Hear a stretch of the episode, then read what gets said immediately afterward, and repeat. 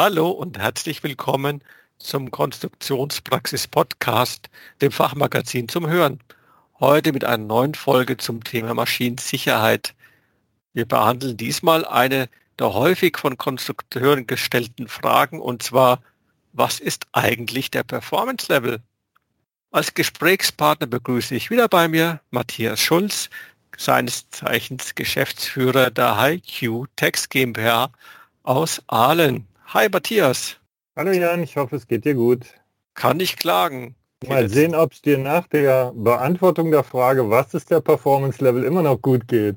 Ja, sind wir schon mittendrin. Du hast es ja gesagt, wir wollen über das Thema Performance Level reden. Viele kennen äh, ja auch die Abkürzung davon, PL. Erklär doch mal kurz, äh, was jetzt eigentlich die Frage ist.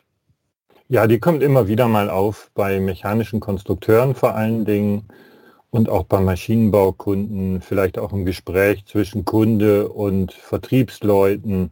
Also die Steuerungstechniker kennen die Antwort eher und äh, ja, viele Maschinenbauer denken vielleicht auch, dass sie wissen, was das ist. Stichwort Steuerungstechniker, die kennen die Antwort eher, meinst du? Bedeutet das denn, dass es bei dem PL auch um die Steuerungstechnik geht? Ja, eigentlich nur.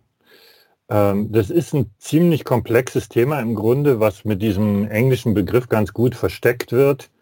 Es geht um die Zuverlässigkeit von Steuerungen, die sicherheitsrelevante Aufgaben in Maschinen übernehmen. Man könnte also mit dem Begriff selber da mal anfangen. Übersetzt wäre Performance Level ja einfach so viel wie Leistungsniveau. Und das bezieht sich eben auf das Leistungsniveau eines Steuerkreises, der eine Sicherheitsfunktion erfüllt. Wie gut ist er, wie zuverlässig ist er? Steuerkreis ist gleich auch Steuerung oder wie wird das genau definiert? Kannst du vielleicht ein Beispiel dafür mal nennen? Ja, dahinter steckt halt eine Aufgabe der Steuerung, eine sogenannte Funktion. Hier würden wir von sogenannten Sicherheitsfunktionen sprechen, weil das Ziel eben ist, Sicherheit zu erreichen. Und ein ganz einfaches Beispiel dafür wäre eine Türabfrage, die das Ziel hat, irgendeinen gefährlichen Antrieb abzuschalten, wenn ich die Tür aufmache. Das wäre die Sicherheitsfunktion. Ich möchte also, wenn eine Schutzeinrichtung geöffnet wird, einen, einen Halt erreichen. Und äh, dazu brauche ich einen Sicherheitstürschalter. Also wenn wir jetzt anfangen, über die Physik zu reden, ne, die physikalischen Bauteile, die diesen Sicherheitskreis ausmachen, der meldet den Zustand der Tür offen geschlossen an die Eingangsebene der Steuerung. Und die Steuerung denkt darüber dann nach, was bedeutet das? Huch, huch, der Türsicherheitsschalter mhm. sagt, die Tür ist offen, was muss ich jetzt machen? Ja, das ist da drin programmiert, dass sie verschiedene Antriebe abschalten soll und gibt dann einfach ein Ausgangssignal aus, zum Beispiel an einen Frequenzumrichter, der irgendeinen äh, Motor ansteuert, schickt da das Stoppsignal mhm. hin und dann halten wir an. Das heißt, man kann sagen, so eine Sicherheitsfunktion braucht einen sicherheitsbezogenen Steuerkreis. Das sind also die Bauelemente. Und in der Regel hat da drei Ebenen. Man hat einen Sensor, das könnte ein Sicherheitsschalter sein. Das mhm. könnte ein Taster sein, wie Notfalltaster, Zustimmtaster oder sowas, könnte auch eine Lichtschranke sein. Dann hat man eine Auswertelogik, das ist die Steuerung. Und man hat einen Aktor, wie wir sagen, oder denjenigen, der das ausführt. Das könnte zum Beispiel jetzt in unserem Beispiel ein Frequenzumrichter sein, aber auch eine Schützschaltung oder auch ein Ventil. Jetzt kann man sagen, dass der Performance Level einfach eine Aussage darüber ist, über die Leistungsfähigkeit dieser Sicherheitsfunktion und dieses Steuerkreises. Was kann der, wie gut ist der? Da liegt es natürlich nahe, dass ähm, der Performance Level auch in Stufen unterteilt ist.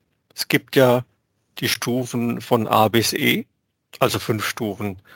Ist ja dann in dem Fall auch sehr sinnig, denke ich mal, weil du von schwach bis sehr stark wahrscheinlich gehst. Ist es denn so, äh, dass diese Buchstaben A bis E auch dieses wiedergeben? Genau so ist es. Nur ist das nicht ein Maß für, wie sicher das ist? Also mhm. so, als wäre jetzt PLE sehr viel sicherer als PLA, sondern es ist eine Aussage über die Zugverlässigkeit. Also das muss man mal versuchen zu unterscheiden. Sicherheit hat man, solange die Sicherheitsschaltung funktioniert. Äh. Wenn die Tür offen ist, darf der Antrieb nicht laufen. Wenn das gegeben ist, wenn das also funktioniert, dann haben wir Sicherheit. Das kann ich auch im PLA haben. Ja? Mhm. Also, dass das sicher funktioniert. Sicher als, sicherer als abschalten geht es da nicht in der Situation. Ne? Und das macht mhm. auch ein Steuerkreis, der in PLA gebaut ist. Also E und A sind grundsätzlich mal gleich sicher, solange sie funktionieren. Aber der Performance Level gibt eben gerade nicht das Sicherheitsniveau an, sondern das Zuverlässigkeitsniveau. Das heißt, wie zuverlässig erreicht dieser Steuerkreis Sicherheit? Und je höher dieser Indexbuchstabe von A zu E ist, desto zuverlässiger erreicht die Steuerungsfunktion den sicheren Zustand. Also E ist einfach sehr viel zuverlässiger okay. als A. Dann heißt jetzt für mich die, der Umkehrschluss, A wäre total unzuverlässig. Was heißt also in dem Zusammenhang Zuverlässigkeit? Also äh, PLA, kommen wir vielleicht nachher nochmal drauf zurück, ist natürlich nicht total unzuverlässig, äh, bietet ein vernünftiges Zuverlässigkeitsniveau für bestimmte Anwendungen. Das muss man einfach sehen. Also man kann jetzt nicht einfach sagen, wie ich das jetzt äh, gestern erst in der Diskussion hatte, PLA taugt nichts, können wir nicht mit, nichts mit anfangen. Ne? Das ist einfach Unfug. Man muss einfach fragen, was will ich denn sicher machen? Ja? Wie groß ist die Gefahr, die da dahinter steckt? Wie groß mhm. das Risiko? Also man könnte sagen, dass zwei Dinge die Zuverlässigkeit bestimmen. Das ist einmal die Qualität oder die Haltbarkeit der Bauteile, die ich da nehme. Und das zweite ist die Struktur in dem Steuerkreis. Also ich fange mal an mit den Bauteilen. Mhm. Wenn ich da jetzt das Türbeispiel nehme, dann könnte ich da statt eines 150 Euro Sicherheitstürschalters Mhm. Könnte ich einen Mikroschalter nehmen für 50 Cent. Mit dem oh. Schalter könnte ich auch sehen, ob die Tür offen oder mhm. zu ist. Mhm. Ja, und dein, dein Chef, äh, als Konstrukteur, also wenn du Konstrukteur wärst, wird sich tierisch freuen über diese Kosteneinsparung, oder? Ja, ja, äh, ja vielleicht schon, aber man würde halt ziemlich bald merken, dass die Rückstellfeder dieses Mikroschalters brechen kann mhm. oder dass die Kontakte verbogen sind, abgebrochen. Wenn dann großer Strom mal drüber geht, sind sie vielleicht festgebrannt. Und das könnte halt im ungünstigsten Fall bedeuten, dass der Schalter immer sagt, die Tür wäre zu, obwohl sie weit offen steht. Und das wäre ja jetzt ein gefährlicher, gefährlicher Zustand. Das nennen wir den gefahrbringenden Ausfall eines Bauteils. Und das mhm. wollen wir ganz sicher nicht haben. Zumindest mhm. sollte so ein Ausfall, der gefährlich ist, äh, sehr unwahrscheinlich sein. Wieder die logische Rückfolgerung. Das heißt dann, Mikroschalter 50 Cent ist STH also Schrott. Die Sicherheitstürschalter für 150 Euro, der fällt nicht so bald aus. Ist es dann ein korrekter Rückkehrschluss oder ist es auch hier wieder nicht so korrekt? Das ist eine 100% korrekte Schlussfolgerung. Deswegen den, den Mikroschalter für 50 Cent, also ist ja jetzt in die Luft geschossen der Preis, den würde ich vielleicht einsetzen an einer Küchenmaschine, ja, die nicht besonders gefährlich ist, wo es einfach darum geht, zum Beispiel sicherzustellen, dass dir das, was du da zerschnipselst in deiner Küchenmaschine, nicht ins Gesicht spritzt oder so. Ne? Aber da geht es nicht um riesige Ströme, da geht es nicht darum, das Leben zu verlieren. Da kann ich den vielleicht in die Schutzeinrichtung, da hast du so einen Schraubdeckel auf deinem mhm. Mixer, mhm. ne? da kann ich so einen Schalter einbauen. Der wird dann von dem Schraubdeckel betätigt und dann hast du auch eine sichere Funktion. Ne? Aber so ein Mikroschalter, den kann ich vielleicht 5000 Mal ein- und ausschalten meistens können die Hersteller nicht mal sagen, äh, wie viele Schaltzyklen die aushalten, weil die das gar nicht probieren. Mhm. Ja, weil die Schalter eben für so Hochsicherheitsaufgaben nicht gedacht sind. Aber so ein Sicherheitstürschalter, den wir im Maschinenbau einsetzen, der schafft je nach Modell 6 bis 25 Millionen Schaltzyklen. Das erreicht man dadurch, dass man den speziell gestaltet und die Bauteile alle überdimensioniert. Das heißt, das Ding ist eigentlich viel zu dick für das, was es tut. Wenn ich das jetzt mit allen Bauteilen in dem Steuerkreis so mache, überall mache ich so zum Beispiel das Grundprinzip Überdimensionierung, nehme überall besonders haltbare Teile, dann erreiche ich natürlich eine höhere Zuverlässigkeit. Wie spiegelt sich das dann im PL wieder? Ja, mit den billigen Bauteilen, von denen ich jetzt gerade geredet habe, da kann ich eben nur geringe bis mittlere Zuverlässigkeitswerte erreichen. Und damit schaffe ich nur ein Performance-Level A oder B. PLA und B sind aber nur erlaubt, wenn die Verletzungsschwere aus der Gefährdungssituation gering ist.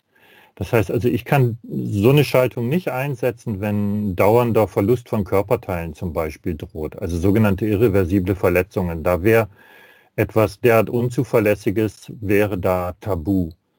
Äh, mit Bauteilen höherer Zuverlässigkeit, die für Sicherheitsaufgaben auch getestet wurden, zum Beispiel so ein Türsicherheitsschalter, der hat ja ein Zertifikat sogar für diese Aufgabe. Mit dem kann man Performance Level C erreichen. Und Performance Level C darfst du schon bei Gefährdungsstellen einsetzen, wo schwere Verletzungen die Folge sein können. Aber die Wahrscheinlichkeit des Eintretens müsste gering, allenfalls mittel sein. Also wie oft da jetzt jemand ist und ob er mhm, mhm. die Gefahr erkennen kann, das bestimmt die Wahrscheinlichkeit. Also seltener Eingriff. Und trotzdem müsste man eben äh, diese relativ qualitativ hochwertigen Bauteile erreichen, äh, einsetzen und dann kann mhm. man Performance Level C damit schaffen. Also die Qualität der Bauteile spielt eine große Rolle, wenn ich das richtig verstanden habe. Mir ist jetzt gerade noch so durch den Sinn, du hast vorhin auch noch die Struktur des Steuerkreises erwähnt. Wie kommt denn das jetzt hier noch mit rein mit dem PL? Naja, ich könnte ja da jetzt zum Beispiel zwei Sicherheitsschalter nehmen. Oder ich mhm. könnte einen Schalter nehmen, der drinnen zwei Schalter hat, ein Öffner und ein Schließerkontakt zum Beispiel, die immer gleichzeitig betätigt werden. Dann kann ich diese Signale in eine Steuerung einspeisen, auch auf zwei Kanälen. Dann kann ich vergleichen, was die beiden Schalter mir erzählen. Ich kann zum Beispiel feststellen, ob die beide immer äh, sagen, die Tür ist offen, wenn sie offen ist, und ob sie beide sagen, sie ist zu, wenn sie zu ist. Ich könnte mit so einem Schalter sogar erkennen, eine Zeitverzögerung zwischen den Signalen. Ne? Der eine, der kommt immer einen Augenblick später. Also irgendwas ist an diesem Schalter nicht mehr okay. Und dann kann ich vertragen, dass einer dieser Schalter kaputt geht. Ja, dass der also wirklich den Geist aufgibt, aus welchen Gründen auch immer, weil ich habe ja den anderen. Der andere erzählt mir mit zumindest 50-prozentiger Wahrscheinlichkeit hier noch die Wahrheit. Und durch den Vergleich der Signale sagt die Steuerung dann, hm, da stimmt was nicht. Der eine Schalter sagt, die Tür ist zu, der andere sagt, die Tür ist offen. Wir schalten jetzt auf jeden Fall mal ab, aber ich schalte nicht wieder ein. Wenn du mir die Tür zumachst, schalte ich nicht wieder ein, weil die, beiden Schalter sagen nicht mehr das Gleiche. Äh, was passiert da? Ich erhöhe die Zuverlässigkeit der Sicherheitsfunktion, indem ich Redundanz hinzufüge, mhm. also zwei Schalter und eine Überwachung hinzufüge. Also wir sprechen von sogenannter Zweikanaligkeit oder Redundanz. Und das wäre jetzt ganz grob gesagt, es stimmt noch nicht ganz, weil wir jetzt nur über den Sensor und die Steuerung gesprochen haben. Ne? Das wäre jetzt ganz grob gesagt Performance Level D. Und mhm. das ist der am häufigsten geforderte und auch der am häufigsten eingesetzte Performance Level. Unterhalb von D habe ich noch keine Redundanz. Ist das so? Genau. Und dann bleibt ja noch einer übrig. Ja? Last but not least, unser Performance Level E. Ähm, was kommt noch über der Redundanz? Was kann dann noch kommen? Also man muss äh, beim PLE natürlich auch Redundanz und Überwachung haben, aber man muss noch ein bisschen mehr beweisen. Ich muss nicht nur in der Lage sein, einen Fehler zu tolerieren. Für ein Performance Level D brauche ich in der Regel eine sogenannte Ein-Fehler-Toleranz. Ja? Also ein Fehler in einem Bauteil darf nicht zum Ausfall der Sicherheit führen. Ich muss einen zweiten Fehler kriegen. Mhm. Deswegen schalte ich ab, wenn ich den ersten Fehler sehe ne? und schalte nicht wieder ein. Beim PLE geht es ein bisschen weiter. Da muss ich auch die Anhäufung von Fehlern erkennen. Also wir könnten ja am anderen Ende auch zwei Schütze hinbauen ja, oder eine zweikanalige äh, Steuerungskarte in den Frequenzumrichter reinmachen. Jetzt müsste ich in so einer Steuerung auch rechtzeitig erkennen, dass ich an beiden Enden einen Fehler habe, also eine Anhäufung, Kumulation von Fehlern mhm. habe. Mhm. Und das muss ich für PLE mit 99 Prozent Fehlererkennung schaffen. Das heißt, ich muss quasi alle Fehler erkennen oder irgendwie tolerieren, behandeln können, die in so einer Sicherheitsschaltung auftreten. Und man muss gleichzeitig Qualität der Bauteile bringen. Das heißt, wir brauchen hier beides, hohe Bauteilqualität mhm. und Redundanz mit nahezu maximaler Fehlererkennung. Das ist aber schon ein Schwergewicht-Level sozusagen, oder? Ja, ist auch ein ganzes Stück teurer. Das ist nochmal eine, eine Nummer teurer in der Regel als PLD, obwohl ich würde jetzt sagen, der Hauptpreisunterschied, der geht so zwischen C und D durch. Ne? Also zwischen C, äh, einkanalige Technik in der Regel und D kannst du rechnen mit Faktor 3 bis 4 von den Gesamtkosten. Jetzt hast du ja vorhin gesprochen, ähm, bei PLE auch von 99 Prozent Wahrscheinlichkeit und Ausfallsicherheit, die man nachweisen muss. Kann ich das auch irgendwie rechnerisch oder messtechnisch äh, wiedergeben, nachweisen? Ja, du fragst einfach nach einer Einheit eigentlich dafür, ne? Wobei ja, jetzt dürfen wir was nicht verwechseln. Ja. Jetzt dürfen wir was nicht verwechseln. 99% Fehlererkennung heißt nicht 99%ige Wahrscheinlichkeit, dass der Steuerkreis nicht versagt. Das wäre schlecht, ja. Dann hätten wir nämlich nur 1% Wahrscheinlichkeit. Das wäre ein sehr schlechter Wert. Das wäre schlechter als PLA. Also wir können nur da 99% der Fehler erkennen. Der Performance Level hat irgendwie eine andere Einheit. Es geht ja da um Wahrscheinlichkeiten und jeder von uns, der mit Mathematik sich beschäftigen musste, jenseits der 10. Klasse, der weiß, dass Wahrscheinlichkeit eine dimensionslose Größe ist, dass man die einfach in Prozent angibt. Und beim Performance Level ist das prinzipiell auch so, nur wir nehmen da eine Hilfskonstruktion, wir geben ihn an als, da muss ich jetzt aufpassen, Wahrscheinlichkeit eines gefahrbringenden Ausfalls pro Stunde. Wahrscheinlichkeit eines gefahrbringenden Ausfalls pro Stunde. Und in Englisch wird da der sogenannte PFHD-Wert angegeben. Probability of Dangerous Failure per Hour. Und für Performance Level E liegt diese Wahrscheinlichkeit zwischen einmal 10 hoch minus 8 und einmal 10 hoch minus 7 Ausfällen pro Stunde. Das müsst ihr dir mal reintun. Der größere dieser beiden Werte, der bedeutet einen Ausfall in 1141 Jahren. 10 hoch minus 7 pro Stunde. Also wie kann ich denn äh, jetzt so eine Ausfallwahrscheinlichkeit überhaupt noch nachweisen? Ich meine, ich habe dafür nicht die 1141 Jahre Zeit, um jetzt mal zu gucken, okay, schauen wir mal. Ja, man muss sich einfach klar machen, dass das Wahrscheinlichkeitsrechnung ist. Ne? Also das ist ja nicht, äh, wenn ich jetzt sage, die Wahrscheinlichkeit eines gefahrbringenden Ausfalls liegt da zwischen 10 hoch minus 8 und 10 hoch minus 7 Ausfällen pro Stunde, äh, dann ist das ja nicht sowas wie eine absolute Wahrheit. Das kann sein, dass der Ausfall in der nächsten Stunde passiert. Also es ist, äh, wenn man wenn man es genau nimmt, ist es ein statistischer Mittelwert, den wir berechnet haben.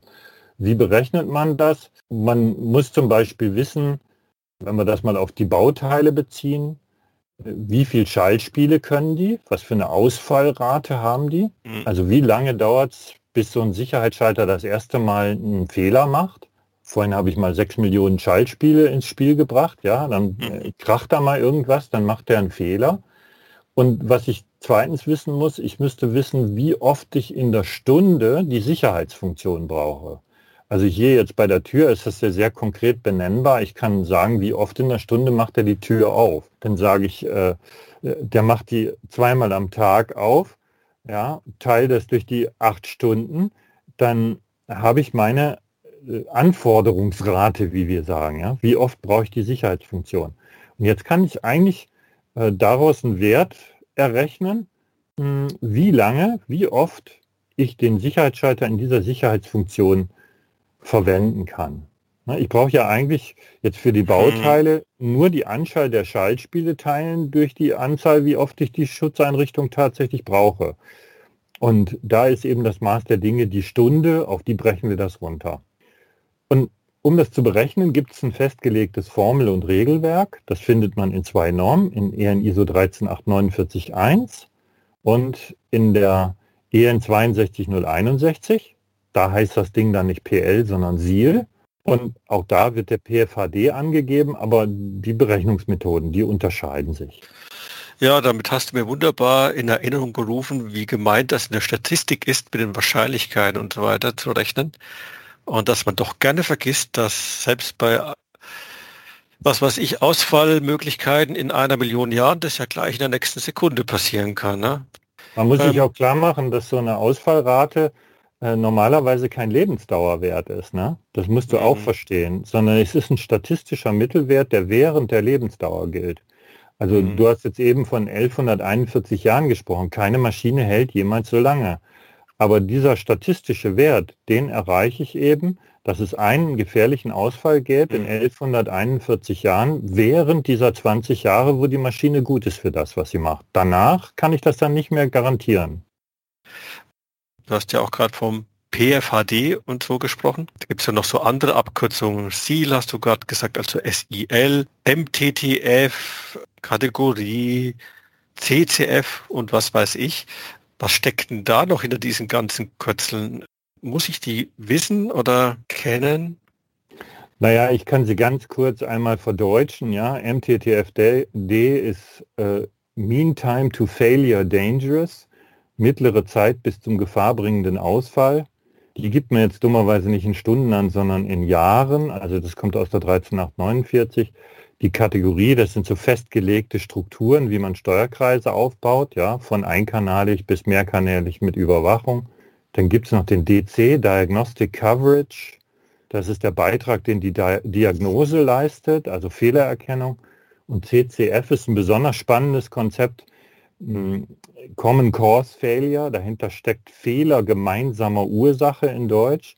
Wenn du jetzt so einen redundanten Steuerkreis hast, dann könnten ja beide Steuerkreise aus dem gleichen Grund ausfallen. Zum Beispiel beide Kontakte in so einem Sicherheitsschalter könnten aus dem gleichen Grund lügen, ja. Und das muss man natürlich irgendwie ausschließen. Aber ich würde mal sagen, dass der normale Maschinenbauer, der Nicht-Steuerungstechniker, der muss die nicht unbedingt im Einzelnen kennen und verstehen diese Begrifflichkeiten. Reicht, wenn er weiß, SEAL ist Safety Integrity Level, PL ist Performance Level, beides sind Angaben für die Zuverlässigkeit von Steuerkreisen und ähm, damit reicht das eigentlich schon. Ich würde das so zusammenfassen, was ein Maschinenbauer wissen sollte. Und er sollte einfach wissen, dass der Performance Level keine Angabe für die Sicherheit eines Steuerkreises ist, sondern für die sicherheitsbezogene Zuverlässigkeit. Das heißt, mit welcher Zuverlässigkeit erreicht dieser Steuerkreis Sicherheit? Das A das niedrigste Niveau und E das höchste. Meistens wird D angewendet und ist üblicherweise mit Redundanz versehen. Man könnte auch noch sagen, dass je höher der Buchstabe ist, desto geringer die verbleibende Ausfallwahrscheinlichkeit ist. Das heißt mhm. also, es verbleibt ja immer eine Ausfallwahrscheinlichkeit.